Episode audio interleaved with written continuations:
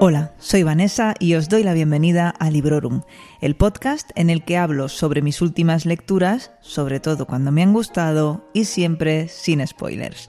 Este episodio está dedicado a Relojes de Hueso de David Mitchell, traducido por Laura Salas al español en mi edición por Penguin en digital de 2016. En algún sitio pone que tiene 740 páginas, en otro sitio veréis que pone que tiene más de 800 la mía, mi edición, son 740, que no son pocas, pero oye, qué bien que se dejan leer. Y ya os he dejado aquí la primera pista para que sepáis que es un libro que sí, que me ha gustado y mucho. Llegué a él, algunos y algunas lo recordaréis, gracias a la recomendación de Daniel Pérez, Mangri, estudioso del Mitchell Verso e invitado de excepción a Librorum para hablar sobre Trenza del Mar Esmeralda de Brandon Sanderson en el episodio número 152. En realidad este libro lo compré hace mucho tiempo, ya ni me acuerdo, lo tenía ahí pendiente y bueno, reconozco que me daba miedo acercarme a él, ya que el Atlas de las Nubes me pareció tan confuso que no logré pasar de la página 50. Pero eso fue ya hace 10 años. Ahora mm, ya me he sentido lo suficientemente valiente y me siento lo suficientemente valiente y preparada para seguir leyendo novelas de este autor. Y aunque mi intención era seguir con Utopia Avenue, primero porque ya la tengo en casa y segundo porque no dejo de leer y de escuchar cosas buenas al respecto, hay un par de cosas que me han hecho poner esta decisión en duda y mm, también entre paréntesis y en pausa, vaya. en primer lugar, la nueva aventura de Mangri. Se trata de un grupo en Discord para hacer lecturas de la obra de Mitchell. Si me uno y si sigo su orden, le toca a Escritos Fantasma y si sigo el consejo que por privado me pasó el propio Dani, le tocaría a la casa del callejón. Haga lo que haga, seréis los primeros en saberlo. Y volviendo a Relojes de Hueso, esta es la sexta novela de David Mitchell y la escribió en 2014. A pesar de ser una novela autoconclusiva, está llena de referencias que la conectan a otros libros suyos, como son precisamente los mencionados Escritos Fantasma y El Atlas de las Nubes. De ahí que se hable de el Mitchell verso, ya que en su obra las historias se entrelazan, se conectan y mantienen un diálogo en el que estoy segura de que vale la pena entrar. Así que toca arremangarse y leer a Mitchell, sobre todo fiándonos siempre de los expertos como Dani. Yo hoy os voy a contar qué me ha parecido la novela, por qué la recomiendo y lo voy a hacer en calidad de todo lo contrario experta en la materia. Pero eso sí, lo voy a hacer sin spoilers.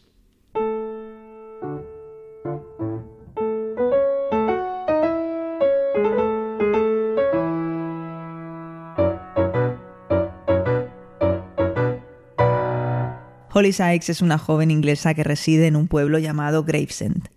Segunda hermana mayor en una familia numerosa, cuyos padres son propietarios de un pub, quiere dejarlo todo e irse a vivir con su novio, que tiene unos años más que ella. Pero el día en el que tras una bronca monumental con su madre decide, ahora sí, irse de casa, abandonar el hogar familiar de una vez por todas, todo empieza a torcerse, a ir muy mal. Primero, porque el novio, digamos que se le convierte en rana, y segundo, porque su hermano pequeño, Jaco, de siete años, desaparece en extrañas circunstancias.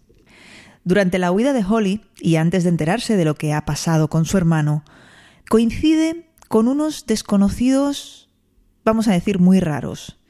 La primera de estas, una anciana, que le pide un favor bastante extraño, al que en principio no le encontramos el sentido, pero que será determinante para el desarrollo de la historia y para el destino de Holly.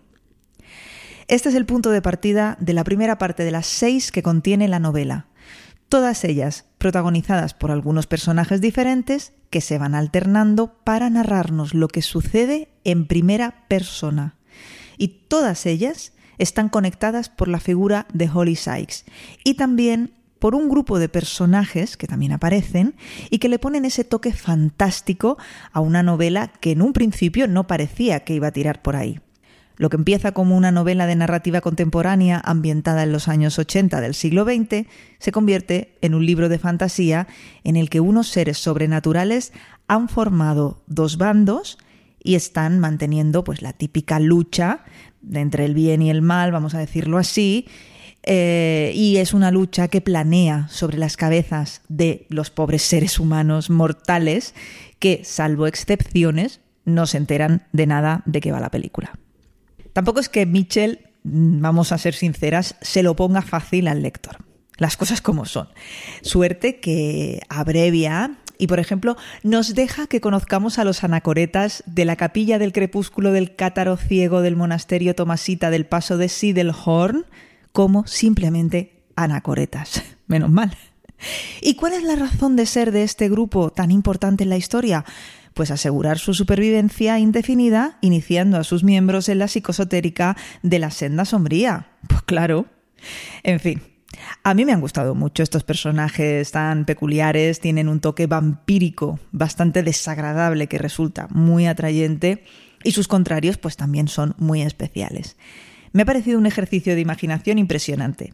La cantidad de elementos diferentes con los que juega Mitchell en esta novela es abrumadora. Además, usa todas esas palabras peculiares como psicosotérica, orología, que por supuesto se encarga de ir explicando, no sufráis. Pero es una historia que necesita de toda vuestra atención, así que avisadas estáis. A medida de que la historia avanza y a pesar de que los narradores cambian, nosotras, las lecturas, vamos descubriendo qué pasó con Holly Sykes desde que la dejamos al final de la primera sección del libro. Ah, y estas secciones o estas partes van sucediéndose en el tiempo. La primera se sitúa en 1984, la segunda en 1992, y la trama va avanzando hasta llegar a épocas situadas en nuestro futuro. Y, y aquí voy a aclarar que yo estoy grabando esto en 2023, por si venís del muy futuro, pues que sepáis que cuando yo digo nuestro futuro, me refiero al futuro de 2023 dicho queda. Bueno, y al respecto de este futuro que pinta Mitchell, si en el episodio anterior que dediqué, recordaréis al libro Lauda Nevo de Manon Stefan Ross, os hablé de mi creciente obsesión apocalíptica y posapocalíptica, os voy a adelantar que el futuro que imagina David Mitchell es, además de muy cercano y muy plausible, nada halagüeño, nada optimista. Estamos apañados, la verdad. Estamos apañados también si nos fijamos en cómo algunos de estos personajes hablan de la humanidad, de la humanidad en general y de algunos grupos seleccionados en particular. Y yo no sé si, si es el autor que piensa así y pone sus pensamientos en boca de sus personajes, pero si ese es el caso, mm, ni me parecería extraño, mm, ni me parecería que no lo tenemos bien merecido. Vaya, por concretar, eh, no nos hace un retrato muy favorecedor con frases como que los humanos son manojos andantes de deseos o cuando dice, si bien los ricos no tienen más posibilidades de nacer idiotas que los pobres, crecer en un entorno rico intensifica la estupidez, mientras que una niñez marginal ayuda a diluirla, aunque solo sea por una cuestión darwinista. En fin, es una novela que da para subrayar frases y fragmentos y que tiene unas frases lapidarias que a mí personalmente me han parecido buenísimas y demoledoras, como la de la vida es una enfermedad terminal. Da para camiseta total. Esta es una historia redonda. Todas las piezas encajan al final y además, mientras tanto, mientras no llegáis al final, es una historia que os va a permitir teorizar, hacer conjeturas y jugar a adivinar por dónde va a salir cada quien y ese tipo de cosas que tanto nos gustan. Pero no digo más porque mm, al final me voy a emocionar y lo mejor es que entréis sabiendo lo mínimo posible y seáis vosotras mismas quienes resolváis el puzzle.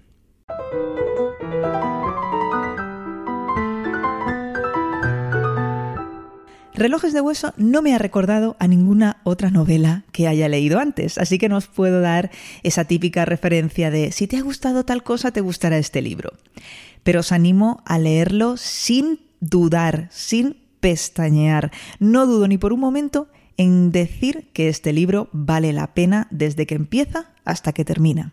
La combinación de novela contemporánea al uso, con esa guerra entre facciones de seres sobrenaturales, es muy atractiva y al mismo tiempo relativamente accesible. Creo recordar, de hecho, que Dani suele recomendar empezar por relojes de hueso debido a esto, a que es más accesible, a que representa bien el estilo del autor y porque además contiene esos elementos que la conectan con otras de sus novelas. Quizás sí que hay que estar muy atenta a los detalles y en especial cuando nos habla de esos seres inmortales, cuando nos da sus nombres y nos cuenta sus trayectorias pero tampoco es tan difícil, ni es que haya muchísimos, muchísimos personajes. En cuanto a los humanos, hay incluso algún que otro personaje de esos que entran, cumplen su propósito dentro de la historia y ¡pum! desaparecen. Es muy fácil conectar con estos personajes. En general, sentir simpatía o antipatía por unos o por otros. Y eso, como siempre, es señal de que están bien creados, de que tienen aristas, fondo y forma. Además, y en relación a, los personajes, tenemos el factor diversidad, de orígenes, de etnias, de lugares. La historia transcurre en diferentes épocas, pero también en diferentes escenarios y en ciudades y países distintos. En cuanto a la estructura, cada vez que comienza una de esas seis partes es como si empezásemos de nuevo, como si abriésemos un nuevo libro, hasta que cuando toca se nos conecta con el grueso de la historia o con algún personaje que ya conocemos. Además, mm, me parece que ya os lo he dicho, eh, van avanzando cronológicamente. Me ha gustado tanto lo que me cuenta como cómo me lo cuenta. Me ha gustado muchísimo el estilo de Mitchell y tiene una manera de decir las cosas muy bonita. Por ejemplo, cuando quiere decir que una persona parece que no envejezca, dice, parecía no poder sentir el roce terrestre de los años. Bueno, es que me pareció precioso y me lo voy a aplicar. No siento el roce terrestre de los años, por eso tengo esta piel. bueno, me ha parecido precioso a pesar de la traducción. Necesito hablar de esto, aunque me sabe mal y no me gusta criticar, pero es que hay cosas bastante raras en esta edición y lo siento mucho. Os voy a poner un ejemplo. En lugar de hablar de la guerra de las dos rosas, que a todas luces yo creo que, se está refiriendo a ello, tendría que consultarlo en la versión original, ya me diréis si habéis leído este libro en inglés. Yo creo que se refiere en un momento dado a la guerra de las dos rosas, pero en la traducción tenemos la guerra de los Rose, la película aquella. Y a mí me parece que no tiene sentido alguno en, ese diálogo en concreto. Y luego, especialmente, vamos, chirriante de decir, mis ojos la manía de sustituir lo que a todas luces es una tablet, una tablet, por una pizarra, por la palabra pizarra. Es que eso sí que me ha molestado un poco más. Pero bueno, que estos son dos ejemplos entre varios que marqué, pero que no quiero entrar al trapo porque vamos a ver, no es grave. No es decir, es que esto no se puede leer. No es eso, pero sí que hay varias frases que dejan ver fallos, decisiones un poquito extrañas, ¿no? En lo que a la traducción y o a la corrección se refiere. Y bueno, también he visto alguna que otra errata, pero bueno, lo dicho, que dejo de, dejo de quejarme. Quería mencionarlo porque me parece justo hacerlo, pero vamos, que tampoco es para tanto. ¿Qué más encontramos en relojes de hueso? Y me atrevo a decir que lo seguiré encontrando en la obra de este autor. Pues cultura pop. Johnny Rotten, los Bee Gees, Metallica, es algo que siempre me gusta y que me arranca una sonrisa. Y también tenemos, por supuesto, crítica social. Aquí hay mucha crítica social y un vistazo a la situación geopolítica, en especial a la inmediatamente futura que os mencionaba antes. Pues nada, esperanzadora y bueno, da un poco de cosilla, pero es lo que hay. Y bueno, veo que corro ya el riesgo de empezar a repetirme porque ya he dicho un par de cosas que había dicho antes, incluso podría meter la pata y contar cosas que no debo, así que lo voy a dejar aquí con un apunte final. Relojes de Hueso fue finalista del Man Booker Prize en 2014 y se llevó el Fantasy World Award en 2015. Y por si esto fuese poco, por si esto no fuese suficiente reconocimiento, atención, porque Stephen King se refirió a ella como una de las mejores novelas de 2014. No está mal, ¿eh? Por si sirve de algo, estoy de acuerdo con Stephen King y por eso Librorum Podcast ha incluido Relojes de Hueso en su lista de mejores libros leídos en 2023. Espero que os haya despertado la curiosidad y os hayan entrado ganas de leerla. Y espero que si ya la habéis leído, pues que os haya traído buenos recuerdos. Sea como sea, me contáis. Y ahora me despido. Os doy las gracias por estar ahí y os invito a seguir escuchando este podcast. Os animo a poneros al día con los episodios anteriores y bueno, oye, si queréis volver a escuchar alguno repetido, no dejéis que nada os detenga.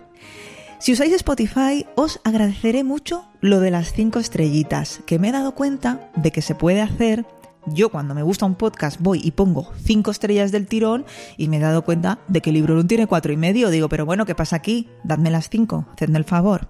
No sé si sirve para algo, pero por lo menos a mí me hará ilusión. Recomendad el programa a vuestros amigos y conocidos y decidles que pueden escucharlo en sons.red, en ebooks, en Apple Podcasts, Spotify y en todas partes. Podéis encontrarme en Twitter, en Instagram, en Telegram, en sons.red. Vais a encontrar todos los botones y los enlaces y sí, nosotros seguimos usando el pajarito de Twitter. Os espero en la siguiente cita. Hasta pronto y felices lecturas. Acabas de escuchar Librorum, un podcast alojado en Sons, red de podcasts. Encuentra mucha más información de este episodio en nuestra página web, sons.red barra Librorum. Y descubre muchos más podcasts en sons.red.